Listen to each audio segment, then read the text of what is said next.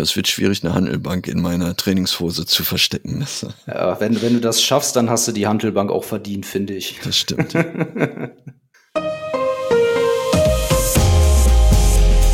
Herzlich willkommen zum Datenschutz Talk, Ihrem Podcast für die Themen Datenschutz und Informationssicherheit.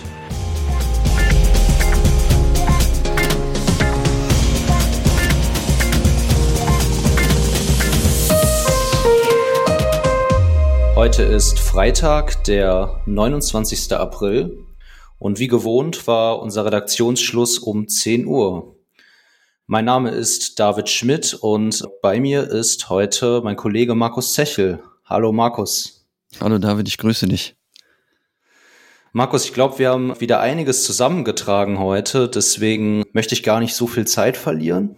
Was hast du denn mitgebracht? Ich würde starten mit einem Hinweis in eigener Sache dann eine Entscheidung vom Bundesverfassungsgericht. Ich habe eine Entscheidung vom Finanzgericht, von einem Finanzgericht mitgebracht, die Hinweise der DSK zum Thema Onlinehandel, ein Bußgeld aus Frankreich und dann habe ich noch einen Lesetipp fürs Wochenende. Wie sieht es bei dir aus? Ich habe heute äh, einiges an Rechtsprechung mitgebracht. Ähm, einmal zum Klagerecht für Verbraucherschutz, dann ein Schmerzensgeld für eine ehemalige Arbeitnehmerin, eine für unzulässig befundene Videoüberwachung in einem Fitnessstudio, eine Datenpanne bei der Uni Leipzig, das Thema Microsoft 365 im Schulbetrieb und einige Veranstaltungstipps. Das klingt gut. Finde ich auch. Dann lass uns mal loslegen. Ich glaube, du hattest einen Hinweis in eigener Sache zum Anfang. Genau, ja. Eigentlich in, fast in meiner eigenen Sache. Du hörst vielleicht, dass ich ein bisschen erkältet bin, aber ich wollte dich heute natürlich nicht hängen lassen, David. Aber damit wir auch, falls jemand wirklich aus Krankheitsgründen ausfallen sollte, nicht, nicht gleich blank dastehen, suchen wir tatsächlich im Bereich Managementsysteme eine neue Kollegin oder einen neuen Kollegen, der uns unterstützt. Hier werden es was wir anbieten können, sind spannende Projekte im Bereich der Standards ISO 9001 und ISO 27001 mit der Möglichkeit, als Auditor ausgebildet zu werden und bei der akkreditierten Zertifizierungsstelle, mit der wir zusammenarbeiten, dann auch als Auditor zugelassen zu werden ich bin in dem Bereich ja selber unter anderem mit aktiv und finde es immer wieder eine ganz spannende Tätigkeit, gerade im Bereich der Auditierung auch aktiv zu werden. Also kann ich nur jeden erm ermuntern und ermutigen, sich unter bewerbung.migosense.de bei uns zu bewerben, damit wir dann Teil eines gemeinsamen Teams werden können und ich dann vielleicht demnächst auch mit Erkältung nicht mehr in den Podcast einsprechen muss. Ja, das, das kann ich natürlich nur unterstützen. Bewerben Sie sich und was ich natürlich auch unterstütze, ist deine Einsatzbereitschaft, Markus. Danke schon mal vorab dafür. Dankeschön. Dankeschön. Ja, ich, ich glaube, dass es für die Stimme nicht, nicht ganz so schlecht ist, wenn sie ein bisschen tiefer klingt, vielleicht noch als sonst. Dann fangen wir an, oder? Steigen wir ein mit unseren News. Ja, der ein oder andere wird es in dieser Woche, denke ich, schon mitbekommen haben. Der Europäische Gerichtshof hat entschieden, dass äh, Verbraucherschutzverbände gegen Verantwortliche wegen Datenschutzverstößen klagen dürfen, auch wenn sie nicht im Auftrag einer betroffenen Person handeln. Im Einzelnen ging es hier um eine Unterlassungsklage der Verbraucherzentrale, äh, des Bundesverbands der Verbraucherzentrale gegen Meta. Es war wohl so, dass innerhalb von Facebook diverse Spiele von Drittanbietern angeboten wurden. Und die Nutzer, die diese Spiele spielen wollten, mussten in die Nutzung ihrer Daten einwilligen, logischerweise. Dies geschah aber lediglich über einen Jetzt spielen-Button. Damit waren die Anforderungen an die Informiertheit der Einwilligungen nicht gegeben, so argumentierte der Bundesverband der Verbraucherzentrale. Das Problem war hier nur in dem Fall, dass der Verband ähm, nicht im Namen einer konkret betroffenen Person geklagt hat und so führte Meta an, dass die Klage unzulässig sei. Das Ganze landete dann vor dem BGH, der eine entsprechende Vorlagefrage an den EuGH weiterleitete. Und dieser hat jetzt entschieden, dass es eben möglich ist, auch ohne den konkreten Auftrag einer betroffenen Person und ein, ohne einen konkret Geschädigten zu klagen als Verbraucherschutzverband. Artikel 80 DSGVO sah das oder sieht das ja schon vor, dass dies möglich ist. Ähm, Absatz 1 verlangt allerdings die Vertretung einer konkret betroffenen Person. Und der Absatz 2 ermöglicht es den Verbraucherschutzverbänden dem Wortlaut nach nur, sich bei Aufsichtsbehörden zu beschweren. Der Klageweg war hier also nicht eröffnet, wenn man nach dem Wortlaut geht. Dies hat sich jetzt aber mit der Entscheidung des BGH, äh, des EuGH dann wohl geändert. Markus, wie würdest du das einsortieren? In der Vorbesprechung hast du dich schon kritisch geäußert. Ja, ich, ich finde es irritierend. Also für mich geht es ja bei dem ganzen Thema Datenschutz, also informationelle Selbstbestimmung, ja, wie der Name schon sagt, um informationelle Selbstbestimmung. Und ich fühle mich ehrlich gesagt ein bisschen fremdbestimmt, wenn jetzt tatsächlich irgendwelche Verbände meine Rechte einklagen können, ähm, finde ich ein bisschen merkwürdig. Ich fand da eher die Auffassung zu sagen, es muss eine konkret betroffene Person sein, für die dann auch Klagen erhoben werden. Und die muss natürlich dann auch irgendwie namentlich das gewollt haben. Das finde ich schon, schon nachvollziehbarer, als dass jetzt irgendwelche Verbraucherverbände Datenschutzrecht durchsetzen können. Ich finde, es wird ein bisschen instrumentalisiert und geht meiner Meinung nach eigentlich weg von dem, worum es ursächlich geht, nämlich um die betroffene Person, die Rechte und die Freiheiten, die betroffene Person auch tatsächlich haben sollen. Ich finde die Entscheidung ein bisschen, ein bisschen merkwürdig, muss ich eingestehen. Ja, ich würde da teilweise zumindest mitgehen. Ähm, beim Instrumentalisieren ja. Auf der anderen Seite ist es ja so, dass viele, die sich in ihren Rechten verletzt fühlen und das vielleicht auch wissen, dem nicht nachgehen wollen, ähm, weil sie nicht der Märtyrer werden möchten und den ganzen Stress auf sich nehmen wollen. Von daher ist es für die Verbraucherschutzverbände vielleicht schwierig, Geschädigte zu finden. Ähm, von daher finde ich, dass man das Ganze schon von zwei Seiten betrachten kann. Ähm, aber der Idee der individuellen informationellen Selbstbestimmung, mit der stimmt das jetzt nicht überein. Da würde ich dir schon beipflichten wollen.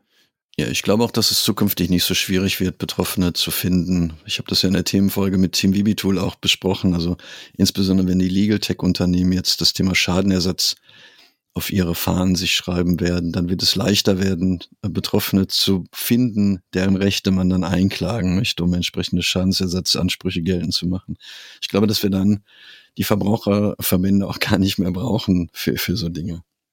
Ja, aber das ist ja auch schade, wenn es dann wieder nur ums Geld geht und nicht um die Sache an sich. Also mal schauen, wie es da mal sich schauen, entwickelt. Ja. Ich habe eine Entscheidung mitgebracht vom Bundesverfassungsgericht. Das durfte sich mit dem bayerischen Verfassungsschutzgesetz beschäftigen. Und äh, man könnte, glaube ich, ganz gut beschreiben, dass das Bundesverfassungsgericht das gekippt hat, äh, zumindest in wesentlichen Teilen.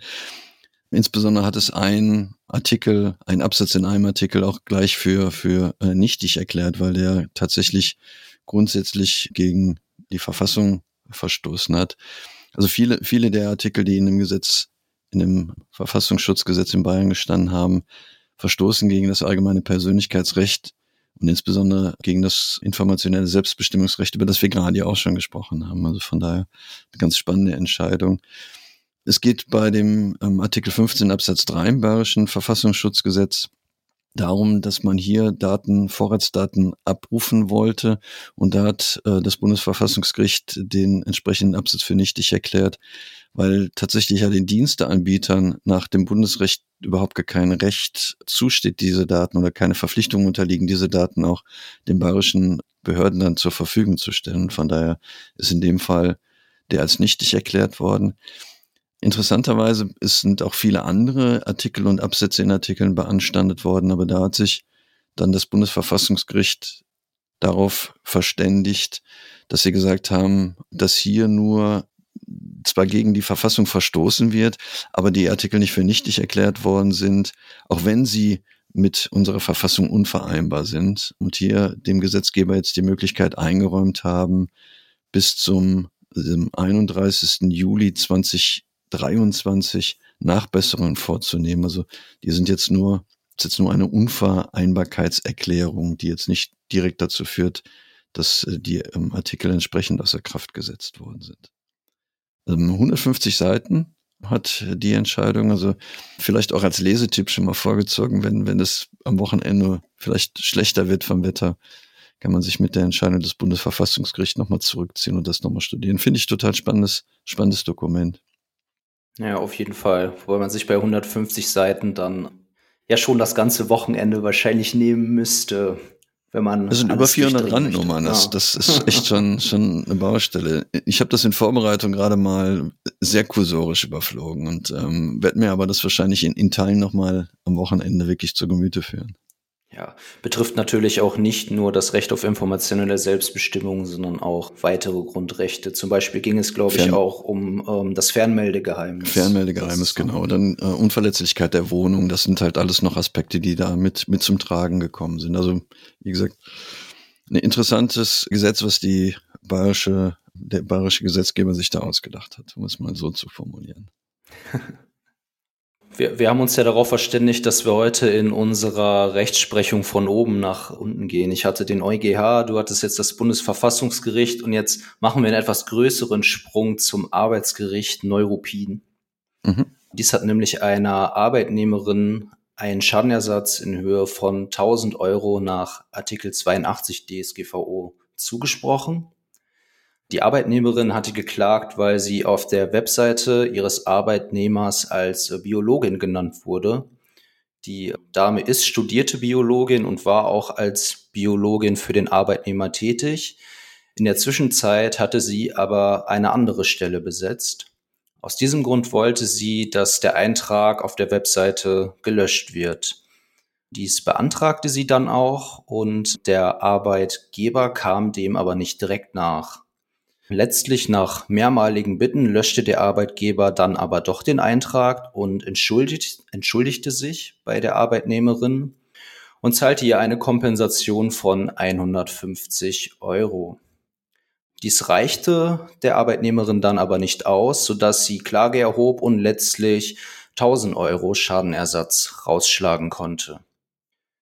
Wie so oft in letzter Zeit ging es hier ähm, dem, bei dem Gericht um die Frage, ob äh, ein Verstoß gegen die Datenschutzbestimmungen bereits ein Schadenersatzanspruch begründen kann oder ob eben auch ein tatsächlicher Schaden eingetreten sein muss und dieser auch dargelegt sein muss. Hier entschied das Gericht sich für Ersteres, also dass der reine Verstoß ausreicht und verwies auf die Warnungsfunktion des Artikel 82 DSGVO. Außerdem kam das Gericht zu der, zu der Überzeugung, dass der Arbeitgeber ja bereits eine kleine Kompensation gezahlt hatte und damit ja quasi eingestanden hatte, dass ein Schaden auch entstanden sei. Ich finde find das wieder eine interessante Entscheidung mit, mit dem Grundtenor, mit dem wir uns ja auch schon mal beschäftigt haben. Also reicht es eigentlich aus, dass eine Verletzung, eine Datenschutzverletzung begangen worden ist, die Rechtmäßigkeit der Verarbeitung nicht mehr gegeben ist, um so, so ein Bußgeld zu rechtfertigen. Und ich finde das ganz spannend, weil ich natürlich in der Praxis, in der Beratungspraxis immer wieder feststelle, dass Menschen, die vorher beschäftigt gewesen sind, noch immer auf der Internetseite zu finden sind, obwohl das Beschäftigungsverhältnis schon, schon längst beendet ist. Und dafür dann 1000 Euro zu bekommen, finde ich schon ganz, ganz interessant. Aber habe ich das richtig verstanden, dass sie hat gar nicht das Unternehmen verlassen, sondern sie hat nur eine Funktion innerhalb des Unternehmens gewechselt und wollte das korrigiert haben, oder? Ja, so habe ich das zumindest bei meiner Recherche äh, verstanden. Und ähm, mhm. ja, ich glaube, beliebt macht man sich so nicht. So ist das Für den halt. Mitarbeiter des Monats reicht es dann nicht mehr. ja. Spannend. Also, wie gesagt, es scheint aber sich ja durchzusetzen, dass tatsächlich die Gerichte der, der Entscheidung, der, ähm, zu der Entscheidung kommen, dass es tatsächlich schon ausreichend ist, dass ein, ja, die, die Rechtmäßigkeit der Verarbeitung nicht gegeben ist, um da schon einen Schadenersatz daraus abzuleiten. Ja, be begrüßen würde ich das nicht, aber da haben wir ja hier schon mehr als oft genug drüber gesprochen. Genau. Oft, oft gesprochen haben wir auch schon in Artikel 15 und die Frage, ob ich einen Auskunftsanspruch habe und wenn ja, wie der auszugestalten ist. Mit der Frage durfte sich auch das Finanzgericht in Münster beschäftigen. Das hat im Februar dazu schon, schon ein Urteil gesprochen. Und äh, mit dem Grundtenor, dass kein Anspruch auf Akteneinsicht beim Finanzamt nach Artikel 15 DSGVO vorliegt. Dem Ganzen war wohl eine ziemlich interessante Korrespondenz vorausgegangen, bevor sich das Finanzgericht damit beschäftigt hatte.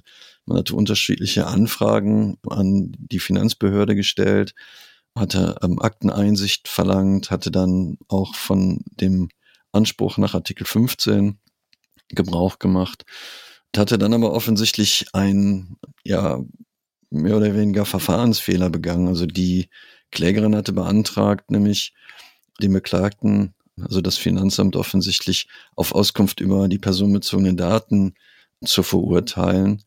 Und äh, dem hat das Gericht dann aber nicht stattgegeben, weil es hier tatsächlich an einem vorher außergerichtlich gestellten Antrag nach Artikel 15 DSGVO gefehlt hat. Also irgendwie hat man wohl versäumt, vorher zu sagen, ich hätte gerne von meinem Recht auf Auskunft Gebrauch gemacht, zumindest fristgerecht. Und äh, das hat das Finanzamt dann dazu bewogen, zu sagen, nö, hier hätte es im Klageverfahren tatsächlich diesen Antrag geben müssen. Was ganz spannend ist, das Gericht hat sich dann noch mit der Frage beschäftigt, ob der Anspruch nach Artikel 15 auch sich, ob das wirklich ein, ein Akteneinsichtsrecht ist und ähm, hat dann aber festgestellt, dass im Ergebnis davon auszugehen sei, dass mit der DSGVO eben kein Anspruch auf ein Akteneinsicht äh, geschaffen werden sollte, sondern vielmehr kann ein datenschutzrechtlicher Anspruch auch ohne Akteneinsicht erfüllt werden, indem dem Betroffenen eben die konkreten Angaben im Kontext von Artikel 15 Absatz 1 mitgeteilt werden. Also das rechtfertigt kein Akteneinsichtsrecht, wenn man von seinem Recht auf Auskunft Gebrauch machen wollte. Tatsächlich hat die Beklagte auch hingewiesen, dass die Klage rechtsmissbräuchlich sei. Ähm, es ginge dem Kläger gar nicht um, um den Datenschutz, sondern eher um einen Aufschub der Vollstreckung. Das kann man, glaube ich, ganz gut nachvollziehen. Und deswegen ist die Entscheidung des Finanzgerichts hier, glaube ich, grundsätzlich auch zu begrüßen. Zur Frage der Rechtsmissbräuchlichkeit haben wir uns ja auch schon mal oft unterhalten, auch intern unterhalten. Wann muss ich tatsächlich von, oder wann, wann muss ich nicht äh, eine Auskunft begehren, beantworten? Ja, in der Tat. Ist ja auch, glaube ich, eine, eine Sache, die im Moment sehr viel entschieden wird, sowohl in die eine als auch in die andere Richtung. Wenn ich mich nicht irre, ist auch noch eine Vorlageentscheidung beim EuGH dazu anhängig ähm, aus Österreich, glaube ich, wie denn eben dieser Begriff der Datenkopie zu verstehen ist. Ob eben nur eine Kopie der Daten gemeint ist oder tatsächlich auch eine Kopie aller Dokumente, auf der sich die Daten befinden. Ja, das lässt, äh, muss man abwarten. Aber nachdem er jetzt schon die eine Entscheidung zu, aus der Datenschutzperspektive, die du ja hattest, ähm, beantwortet ist, vielleicht geht's ja ein bisschen schneller, wird die Pipeline ein bisschen dünner, obwohl doch einiges an Datenschutzvorlagen, Entscheidungen beim EuGH zur Bearbeitung liegen. Langweilig wird den Kollegen, glaube ich, nicht. Gehst du am Wochenende ins Fitnessstudio, David? Nee, das hatte ich nicht geplant. ich trainiere ja lieber draußen. Okay. Muss ich sagen. Sei, sei, sei froh, sei froh. Ja. Obwohl, da wirst du vielleicht auch gefilmt, wer weiß. Es kommt drauf an, wo man trainiert, aber vielen Dank für die Vorlage zur Überleitung. Bei meinem nächsten Fall, meinem nächsten Urteil geht es nämlich genau darum. Das Verwaltungsgericht Ansbach musste sich nämlich mit der Zulässigkeit einer Videoüberwachung in einem Fitnessstudio beschäftigen und kam zu dem Ergebnis, dass diese unzulässig ist. Das Fitnessstudio hatte die Trainingsbereiche überwacht und sich hier auf ein eigenes berechtigtes Interesse, aber auch auf ein Interesse der Besucher des Studios gestützt. Das eigene Interesse des Studios sei die Geltendmachung, Ausübung und Durchsetzung von Rechtsansprüchen nach möglichen Sachbeschädigungen und das Interesse der Trainierenden lege so die Auffassung des Studios in der Aufklärung von Diebstählen. Das Gericht kam hier jedoch zu dem Ergebnis, dass zwar ein äh, berechtigtes Interesse vorliegt, die Rechte und Freiheiten der Betroffenen diesen aber überwiege. Zunächst müssten die Trainierenden nicht mit einer Videoüberwachung im Fitnessstudio rechnen, so das Gericht. Hieran ändert sich auch nichts, wenn die Videoüberwachung durch Datenschutzhinweise gekennzeichnet ist. Ist ja auch Logisch, sonst könnte man das ja immer umgehen. Und weiter lagen die Sachschäden in der Vergangenheit wohl in einem Bereich, der die Überwachung nicht rechtfertigen würde.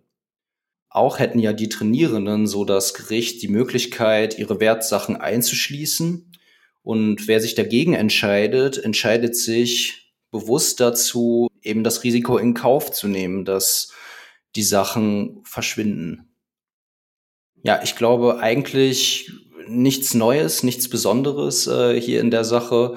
Natürlich wieder nur eine Einzelfallentscheidung, aber ich glaube, man kann im Groben und Ganzen schon sagen, dass wenn Sie uns hören und wenn Sie ein Fitnessstudio betreiben und dort äh, Ihre Trainingsbereiche mit der Kamera überwachen, sollten Sie sich nochmal damit beschäftigen und dies vielleicht überdenken.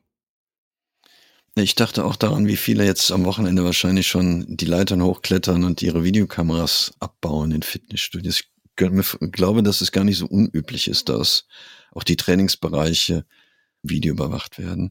Ich finde es wirklich nur eine sehr schöne systematische Vorgehensweise vom Gericht zu sagen, ja, es gibt zwar ein berechtigtes Interesse, ähm, aber das überwiegt nicht die, die schutzwürdigen Interessen der betroffenen Person am Ausschuss der Verarbeitung. Das finde ich eine schöne Systematik, insbesondere wenn man eine, eine klassische Güterrechtsabwägung vornimmt, dann eine, eine schöne Entscheidung, die, die ich finde, zwar, wie du schon sagst, eine Einzelfallentscheidung ist, aber schon auch nochmal bei der einen oder anderen Betrachtung, wo es um gerade um das Thema Videoüberwachung geht, nochmal ähm, hilfreich sein kann, zu gucken, ist es wirklich gerechtfertigt, hier die Rechte der betroffenen Person so weit einzuschränken, insbesondere wenn es in der Vergangenheit gar nicht zu Schäden gekommen ist, die das rechtfertigen würden, so eine, so eine dauerhafte Überwachung von allen Personen durchzuführen. Was ich auch sehr schön fand an der Entscheidung war, dass das Gericht noch mal eine eindeutige Abgrenzung zum Einzelhandel vorgenommen hat und dort feststellt, äh, hier ist die Lage ganz anders, weil viel öfter geklaut wird, weil ich noch viel mehr die Möglichkeit habe, vielleicht auch Sachen einzustecken, weil ich vielleicht auch eine Tasche dabei habe oder eine dicke Jacke trage und nicht nur Trainings Klamotten. Es wird schwierig, eine Handelbank in meiner Trainingshose zu verstecken. Ja, wenn, wenn du das schaffst, dann hast du die Handelbank auch verdient, finde ich. Das stimmt. Online-Handel, Handel, schlechte Überleitung, aber ich bin bekannt für meine schlechten Überleitungen. Die DSK hat sich mit dem Thema Online-Handel beschäftigt und insbesondere da nochmal mit dem äh, Hinweis vom 24. März zum Thema datenschutzkonformer Onlinehandel mittels Gastzugang beschäftigt. Hier geht es im Wesentlichen darum, dass die DSK die Auffassung nochmal klar gemacht hat, die sie vertritt, dass es im Onlinehandel auch grundsätzlich möglich sein muss, mit einem Gastzugang bestellen zu können, weil der Grundsatz der Datenminimierung nach Artikel 5 natürlich auch hierbei gelten solle. Das heißt nicht, wenn ich mir einmal irgendwie eine Handelbank bestellen möchte bei einem Online-Versandhandel, dass das auch rechtfertigen würde, dass ich dann auch einen Kundenaccount anlegen muss, der auf eine dauerhafte Geschäftsbeziehung abzielt, sondern hier muss es tatsächlich die Möglichkeit geben und, und damit im Prinzip für jene Geschichte im Onlinehandel tatsächlich immer einen Gastzugang geben. Das ist die Auffassung der DSK zu dem Thema. Spannend ist auch hier, dass die Daten, die eben für die Vertragserfüllung nicht mehr benötigt werden, auch unverzüglich gelöscht werden müssen. Und die DSK macht hier auch nochmal klar, dass es natürlich spezialgericht äh, gesetzliche Aufbewahrungspflichten geben kann, aber man dann die Daten auch eben für die handels- oder steuerlichen Aufbewahrungsfristen separieren muss durch technische und organisatorische Maßnahmen von den Daten, die man für den operativen Zugriff braucht. Auch das Thema, dass die Kundenkonten bei Inaktivität automatisch nach einer kurzen Frist gelöscht werden müssen, macht die DSK nochmal deutlich in dem Papier und sagt auch, dass natürlich Auswertung der ähm, Vertragshistorie zu Werbezwecken und Speicherung von Informationen über Zahlungsmittel auf Basis einer informierten Einwilligung erfolgen müssen. Das finde ich auch nochmal ein paar, ein paar grundsätzliche äh, wichtige Hinweise, die, die in diesem DSK-Papier mit drinstehen. Also hier an die Tastatur und die Webshops neu gebastelt.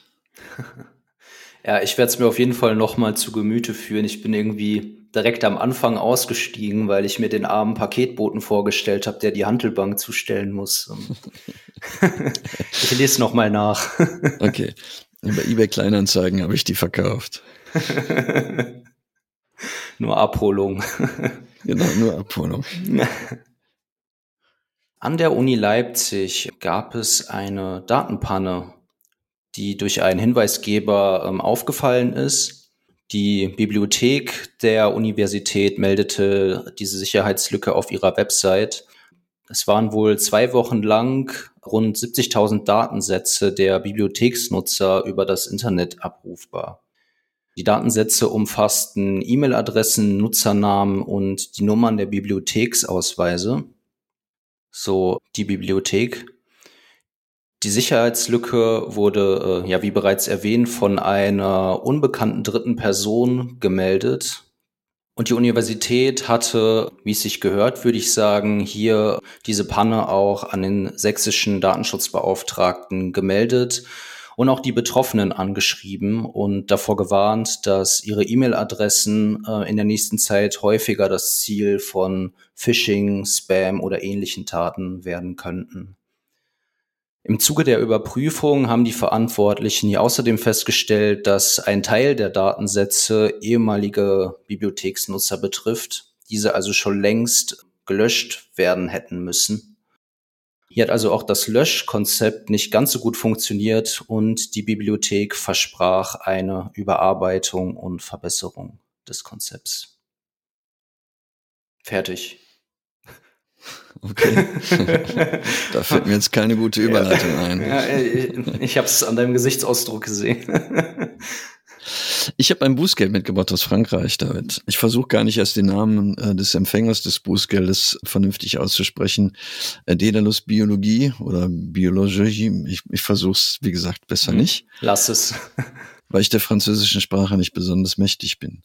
Das Bußgeld in Höhe von 1,5 Millionen Euro, was ähm, verhängt worden ist, ist das Höchste, was nach der Bewertung der Schwere des Verstoßes verhängt werden kann, weil es auch, finde ich, schon eine sehr, sehr interessante Geschichte ist. Also im Februar 2021 war bei dem Anbieter von Software für medizinische Analyselabore offensichtlich eine Datenpanne begangen worden.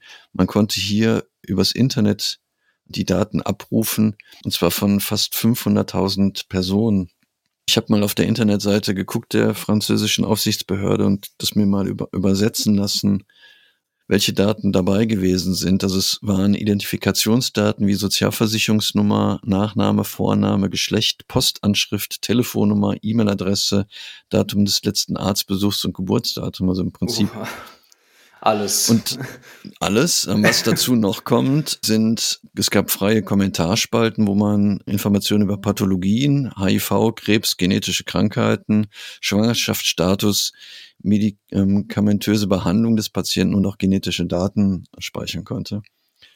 Und dann gab es noch eine Spalte mit SR-Kennung und eine Spalte PM, wo offensichtlich Passwörter der Patienten gespeichert waren, um, um sich auch einzuloggen also im, im Prinzip die mit deiner Krankenkasse, mit deinem Arzt, bei dem du ähm, in Behandlung bist, mit, mit dessen kompletter Anschrift.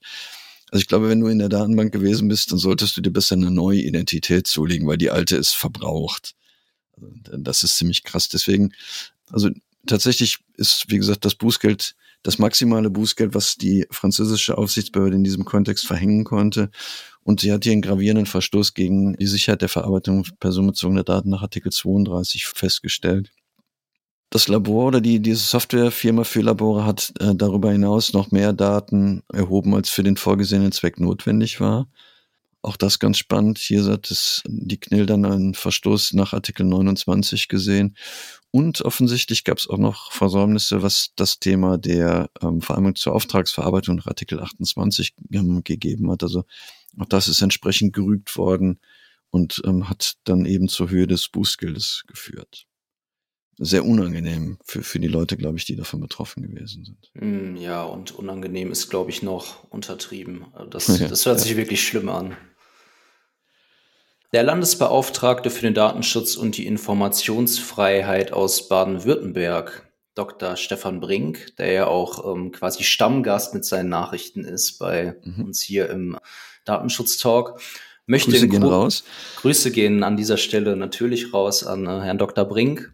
Dieser möchte in Kürze auf ihm bekannte Schulen zugehen, die den Cloud-Dienst Microsoft 365 oder Microsoft Teams verwenden.